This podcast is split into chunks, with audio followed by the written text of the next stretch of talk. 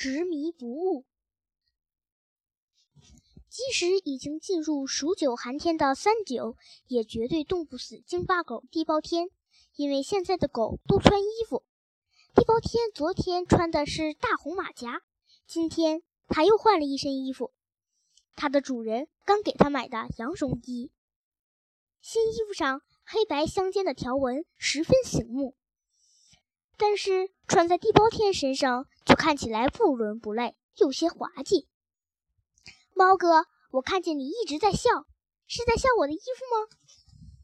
地包天也看出来我在笑他的衣服。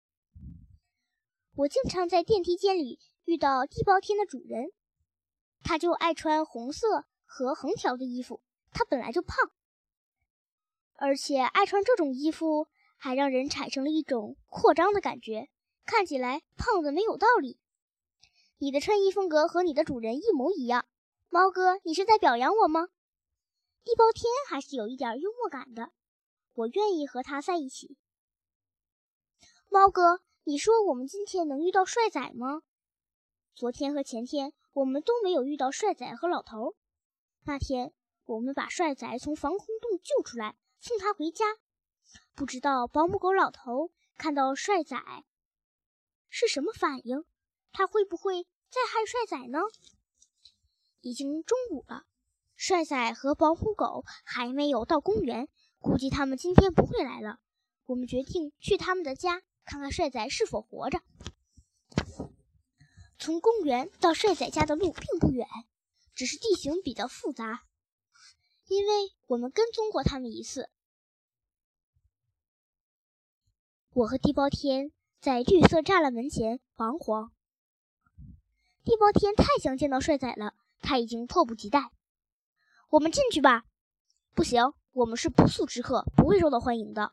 谁稀罕别人的欢迎？我只是想亲眼看看帅仔是否活着。地包天突然眼睛一亮，菲娜，菲娜是帅仔的邻居，它是一只喜欢打扮的法国贵妇狗。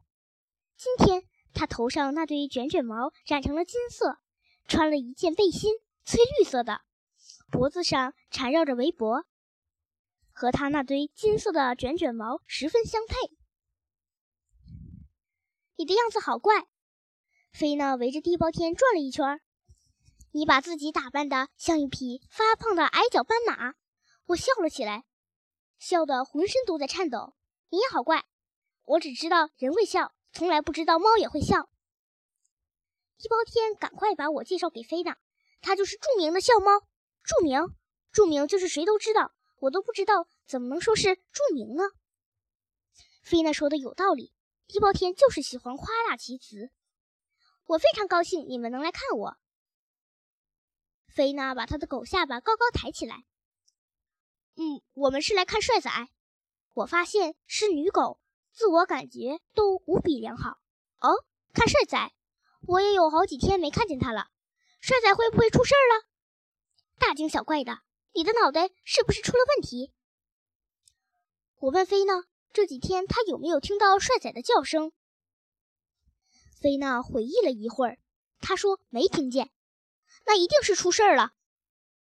地包天不顾一切地冲向矮栅栏门，帅仔，帅仔！哦天哪！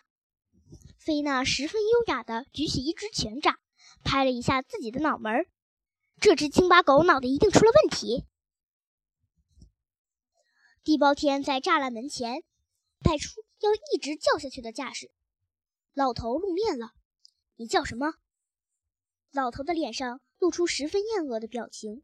他从来就不喜欢我和地包天，因为我们一直在帮助帅仔，所以他一个一个的阴谋都没有得逞。地包天根本不理老头，他只是拼命的叫着：“帅仔，走吧，走吧！”没见过你这么讨厌的金发狗。见不到帅仔，我们是不会离开的。老头的眼睛冒着凶光，他后退几步，长长的身子伏在地上，他要准备攻击了。这时，帅仔出现在老头的身后。帅仔，你没事吧？地包天欢呼雀跃，看到帅仔平安无事，我也放心了。帅仔不知道发生了什么事，他不明白老头为什么那么生气。老头命令道：“回去，帅仔。”帅仔没有动，呆呆地看着我们。帅仔，你听到没有？我叫你回去。帅仔转身进了屋，在进门时，他又回头望了我们一眼。老头警告我和地包天：“你们俩离帅仔远一点。”我说：“你不要执迷不悟，一意孤行。”老头逼视着我，他的鼻子几乎要碰到我的鼻子。你什么意思？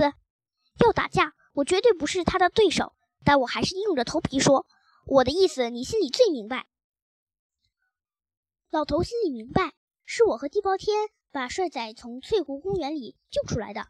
我警告你，讨厌的猫，你们猫少管狗的事。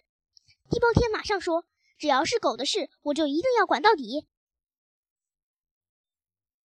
老头说：“我最瞧不起的狗就是京巴狗，智商那么低。”地包天差点气晕过去。滚吧，快滚！老头咆哮着。嫉妒心已经让你失去了理智，再再这样下去，你会毁了自己。我试图说服老头，悬崖勒马吧。老头暴跳如雷，闭上你的猫嘴！你不听他的，你会后悔的。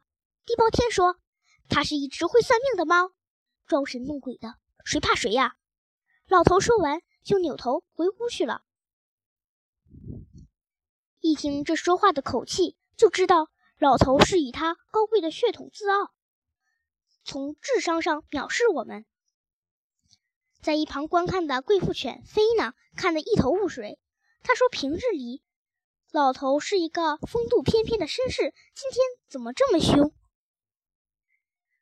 地包天说：“他是谋害帅仔的凶手。”哦，天哪！菲娜做出要晕倒的样子，不过我知道他不会晕倒。他会成为我和地包天的同盟的。